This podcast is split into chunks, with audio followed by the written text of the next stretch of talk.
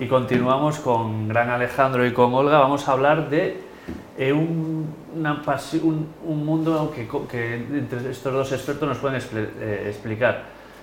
Recursos humanos en un mundo digital, recursos humanos en Silicon Valley. Alejandro, ¿esto es posible o no es posible? ¿Qué nos cuentas? Pues a ver, eh, todo ha sido porque esta semana ha salido un, titular en, Yahoo, en Estados Unidos, que ha dejado un poco a la gente de Silicon Valley eh, nerviosa, ¿no? Os pongo un poco en contexto, ¿no? Para la gente que quizá no conozca tanto el mundo tecnológico, Silicon Valley es como la, la cuna de todas las empresas tecnológicas en el mundo. Ahí se han fundado empresas como Facebook, como Google, como Oracle, etcétera, etcétera. Y digamos que es el sitio donde pues está el mayor talento tecnológico y a, y a la vez, bueno, pues donde está el talento más caro, ¿no? Porque directamente pues todos los, los eh, número uno del mundo de tecnologías de la información se van a ir a trabajar por unos sueldos estratosféricos, ¿no? Y lo curioso ha sido, bueno, pues la noticia que ha sacado un tipo que vamos a poner, intentar poner en pantalla, se llama George Harrison, que es un, es un ejecutivo prominente en Estados Unidos, ya que bueno, pues ha fundado más de 15 empresas, ¿no?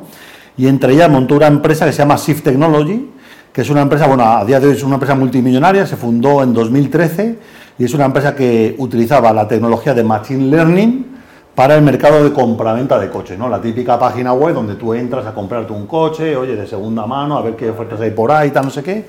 Pero él desarrolló una serie de algoritmos para que, bueno, pues al igual que estamos de pronto en, en Facebook y buscando cosas a los amigos, pues esa misma tecnología Te para poder la- comprarte un coche, ¿no? Vale. Y el tema es que, bueno, pues él ha sido bastante crítico hablando de eh, la gestión del talento tecnológico en los Estados Unidos, ¿no? Y os cito eh, textualmente, ¿no? Él está comentando que, que a primera vista podríamos pensar que las mejores empresas de Silicon Valley están increíblemente bien administradas, ¿no? Oye, pues yo supongo que cómo funciona la gente en Google, ¿no? Por ejemplo, si tú ves el proceso de admisión de Google, ¿no? Que de pronto Olga pues nos puede iluminar un poco de cómo estas empresas hacen unos procesos de selección donde, vamos, hay que ser un mega crack para pasar las entrevistas, ¿no? Y esto quizá automáticamente nos, hace creer que las cosas dentro pues también funcionan igual de, de perfectas, ¿no? Si para entrar aquí solo puede entrar Cristiano Ronaldo, pues se supone que dentro están todos los Cristiano Ronaldo metiendo goles, ¿no? Y lo que comenta él que es que en la práctica, sin embargo, muchos de ellos son resultado de un solo producto, ¿no? Y han descubierto que en las empresas se han ido construyendo las cosas a través de monopolio de productos, ¿no? Y pone el ejemplo de las, de las compañías más conocidas como Google o Meta. Hay, también un, tema que es quizá desconocido de la gente, es que empresas como Google no han, no han crecido, digamos, de- desde, que, desde que empezaron a crear el buscador eh, Sergey y Larry al día de hoy, ¿no? Sino que ellos han conseguido muchísima financiación de empresas, han ido comprando empresas, y te pongo algunos ejemplos, ¿no? Pongo algunos ejemplos de empresas que han comprado. Google Maps ha sido una compra, YouTube fue una compra, DoubleClick, que es la plataforma de anuncios, fue una compra, Panoramio fue una empresa eh, que, que hacía fotos panorámicas con el móvil, fue una compra, Recaptcha, aquello que utilizamos para hacer el, eh, para poner las claves en, las, en los logins de la web también fue una compra, el sistema Waze, que es con el que usamos para manejarnos con el coche, fue una compra, es decir, Alejandro, hablando de tecnología. estas empresas, estas empresas han ido comprando otras empresas y a la vez, pues obviamente el talento tecnológico se lo van va quedando. claro. Exactamente. Se han quedado con los cristianos Ronaldos de las diferentes. Exactamente. ¿Y ¿Cómo los integramos? Exactamente, ¿no? Pero ¿cuál ha sido la crítica principal? Bueno, la crítica principal ha dicho que se han creado megamonstruos con talento tecnológico de primera, sin embargo, que no hay atención al middle management, ¿no? Y que muchas veces estas empresas, a base de talonario, pues dicen hay que fichar a un Messi equipo nuevo. Cristiano Ronaldo en la misma. Exactamente, como cuando hacía el Real Madrid o el Atlético en buenos tiempos, de poner la chequera y tal.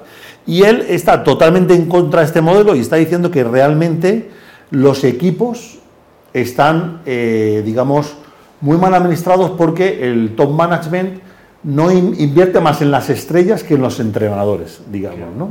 Y ahora que tenemos aquí a Olga, por ejemplo, me gustaría también un poco ver cuál es su versión, ¿no? Eh, cómo se piensa en la inversión de esos mandos intermedios, ¿no? Que como yo una vez a un director general en Colombia, dijo una frase que a mí me gustó mucho, ¿no? Los mandos intermedios son los que hacen que las cosas pasen, ¿no? Y muchas veces nos, nos fijamos, bueno, en, crear nuevos puestos con unos skills que queremos, pues eso, queremos al Cristiano Ronaldo para nuestra empresa. Sin embargo, bueno, ese Cristiano Ronaldo, una vez que ha pasado todos esos filtros y ya ha entrado en la empresa, oye, la labor del jefe, ¿no? el entrenador que va a tener a esos 11 Cristianos Ronaldo ahí pegando patadas al balón, qué atención, qué herramienta le damos a ese, a ese middle management, ¿no? Se ha abierto muchos temas. Y a ver cómo... a ver cómo... Bueno, pero yo, yo abro un poco la, caja, ¿no? Y Olga un poco que, que me cuente, ¿no? Si, si cree que esta crítica que ha habido en Silicon Valley, ¿no? De decir, bueno, muchas veces buscamos los mejores ingenieros, pero bueno, ¿dónde está la inversión en los que gestionan a esos ingenieros después, ¿no? Y no sé, Olga, ¿a qué, te resuena un poco todo lo que, lo que está contando? Yo, yo creo que lo primero que, que tenemos que valorar es que seguramente dentro de 10 años el 80% de los puestos que tenemos actualmente habrán desaparecido, con lo cual los cristianos Ronaldos estos de los que estamos hablando, vamos a ver dónde están, ¿no? Porque es verdad que dentro de 10 años los puestos de, que hay ahora mismo, especialmente en tecnología, habrán desaparecido. Entonces, tendremos que tener nuevos cristianos Ronaldos o a lo mejor ya no hay que tener cristianos Ronaldos o hay que tener que hay que tener cristianos Ronaldos con anticipación, adaptación y capacidad de aprendizaje. Eso lo dejo ahí para la reflexión, ¿vale? Respecto a los middle managers, eh, que efectivamente son los que están en el sándwich, ¿no? Digamos que, que, desde arriba reciben órdenes y desde abajo, pues ellos tienen que gestionar a los equipos, que son los que realmente gestionan a los equipos. Yo creo que aquí hay una labor de comunicación absolutamente necesaria para dar a estos middle managers de los que estamos hablando. La comunicación muchísimas veces se queda arriba en un comité de dirección en un, Cristiano Ronaldo and Company y no baja hacia abajo. La comunicación tiene que bajar para que esa gente, hay que darles herramientas para que puedan gestionar los equipos. Y una de las herramientas más importantes es la comunicación, otra es la autonomía y la capacidad de decisión. Sin estas tres características y sin estas tres herramientas que les podemos dar, es muy difícil que ellos triunfen. Y si ellos no triunfan, los de arriba no triunfan. Entonces esta gente es fundamental, es realmente importantísima para la organización, pero hay que darles herramientas, les tenemos que ayudar. ¿Y esto pasa, tú crees que pasa más en sectores tecnológicos o es algo, eh, pasa más en Silicon Valley? ¿Aquí se puede observar lo mismo, ese, ese déficit del que hablaba el autor? Yo creo que es un, es, es un comportamiento observable en, en, todos los sectores, sin duda alguna.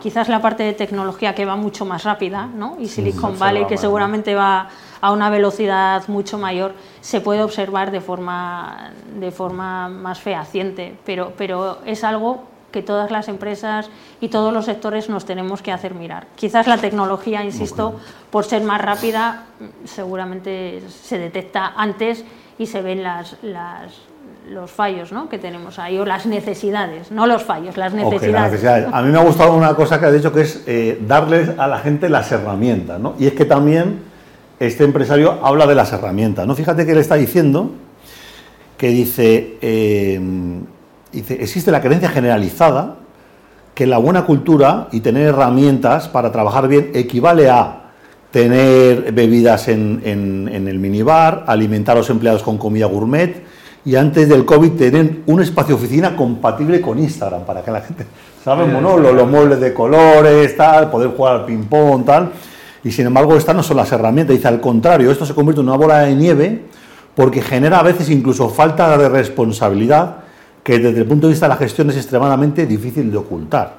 Y por supuesto, si bien todos esos son beneficios divertidos para muchos, la cultura debe ser en esencia un consenso de los comportamientos que son recompensados versus mal vistos, alentados versus desalentados. ¿no? O sea que realmente está bien dar espacios de, de, relax ¿no? a la gente, pero realmente un trabajo que requiere tal skill incluye una responsabilidad grande y hay gente que es capaz de pronto de bajar de planta y ponerse a jugar al, al parchís. Eso es un poco lo que, lo que, lo que él hmm. critica, ¿no? que muchas veces, oye, pues parece que estamos eh, criando niños grandes, ¿no? Está bien esto de la gamificación y que hay que tener un trabajo donde te realices y te puedas divertir. Pero ojo que, que, también no se puede ir la cosa de la mano. ¿Qué, qué opinas? Pero fíjate, de hecho él está diciendo que eso no son herramientas, que eso al final son sitios de trabajo, entornos de trabajo pero un entorno de trabajo que pone la empresa, no que pone, digamos, eh, Cristiano Ronaldo, ¿no? O los directores en este caso, son entornos de trabajo. Las herramientas son otras. Es capacidad, la autonomía que tienen los managers para tomar decisiones en una reunión y decir, este proyecto sale adelante o no sale adelante. La capacidad de decisión que tienen. Una persona que, que, sabe eh, que hace los cons y los, eh, los pros y los contras y puede decir, venga adelante porque yo soy capaz, tengo esta capacidad analítica, capacidad de decisión y por supuesto el recibir los mensajes bien y el poderlos transmitir. Porque al final, si la, digamos, si nuestros equipos no se lo hemos comunicado nosotros, sino que les llega desde arriba, claro, van a decir, ¿y la comunicación? ¿Tú no eres capaz de anticiparme algo, de decirme algo? Esa capacidad de comunicación también. Eso sí son herramientas. Yo creo que lo otro, como bien dices tú, Alejandro, son entornos de trabajo. Otra cosa que, a mí me sorprendió mucho la primera vez que fui a trabajar a Estados Unidos es una frase que dijo además el Corporate HR Director tal Superman, ¿no? De, recursos humanos de la empresa. Y él comentó, estamos hablando de una empresa de 80.000 empleados, ¿vale?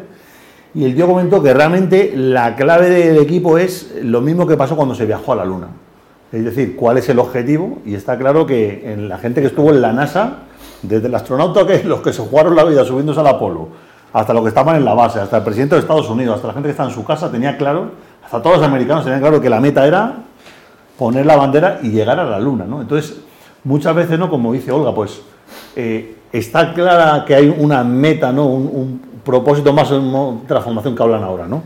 Que desde el de arriba del todo hasta, hasta el de abajo de toda la compañía lo tiene claro. Pues eso muchas veces no llega y también no llega porque a lo mejor el middle manager le llega la información, pero quizá dice, bueno, esto para qué voy a contárselo al equipo, ¿no? si el equipo está para hacerlo técnico o no. Bueno, yo supongo, quiero pensar que a lo mejor eh, tratar con Cristiano Ronaldo, tratar con lo mejorcito, que le estás pagando millonadas, es, es complicado, ¿no? Gestionarlo y, saber tocar las teclas para motivar a, a gente, ¿no? Y, y tanto talento junto entiendo que puede ser eh, difícil y si tú no eres visible o no tienes eh, eh, suficiente autoridad o respaldo, pues el gestor mando intermedio pues se debe de quedar abrumado por las circunstancias y, y, a lo mejor no quiere tocar y deja hacer, ¿no? Y a lo mejor deja hacer y, aunque tengan los objetivos, pues esta gente pues es complicado llevarlo, orientarlo, ¿no? puede ir por ahí, ¿no? Pero tener un objetivo común, como dice Alejandro, cuando, cuando alguien pregunta en una empresa, ¿aquí quién vende? ¿Quién vende? Todos, ¿no? Todos, exacto. Pero muchas veces la respuesta es los comerciales, el área comercial. No, aquí vendemos todos. El objetivo común de la empresa es que todos vendamos, pero muchas de las respuestas que salen es el equipo comercial, los comerciales. No, no. Entonces, efectivamente, todos tenemos que saber cuál es el objetivo, cuál es el objetivo.